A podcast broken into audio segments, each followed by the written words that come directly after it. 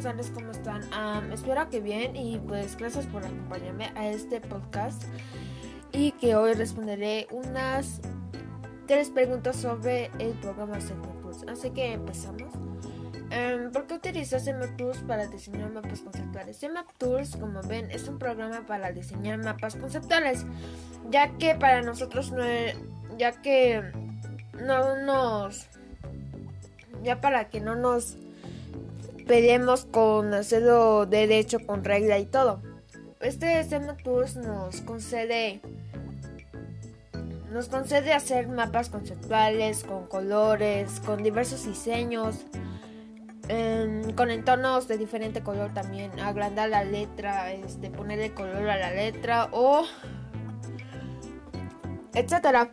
Em, ¿Cómo puede apoyar Tools a la educación? Um, pues Tools la puede apoyar porque como hace mapas conceptuales, los maestros pueden trabajar en ese Tools para para que aprendan los estudiantes a la, a la correspondiente actividad. Por ejemplo, en matemáticas 5 por 2, este 10 o no sé, 5 más 2, 7 o no sé. Pero así puede ser más fácil que los niños aprendan y para que tengan buenas calificaciones y para que se hagan más adelante en su futuro. Una ventaja de este Tools es que puede tener una gran representación de sus mapas conceptuales ya hechos.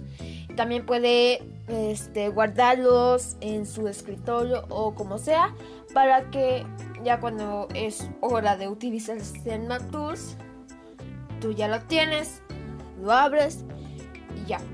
La desventaja es que a veces Tools, eh, cuando lo instalas, no es que se haga un icono como ahorita estamos acostumbrados hoy en día o en la actualidad.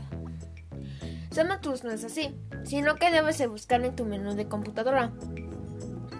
También una desventaja de este Tools es que a veces no, no hace bien las cosas porque por si quieres hacer una imagen um, te la agranda y no podrás disminuir su tamaño, así como se te deja.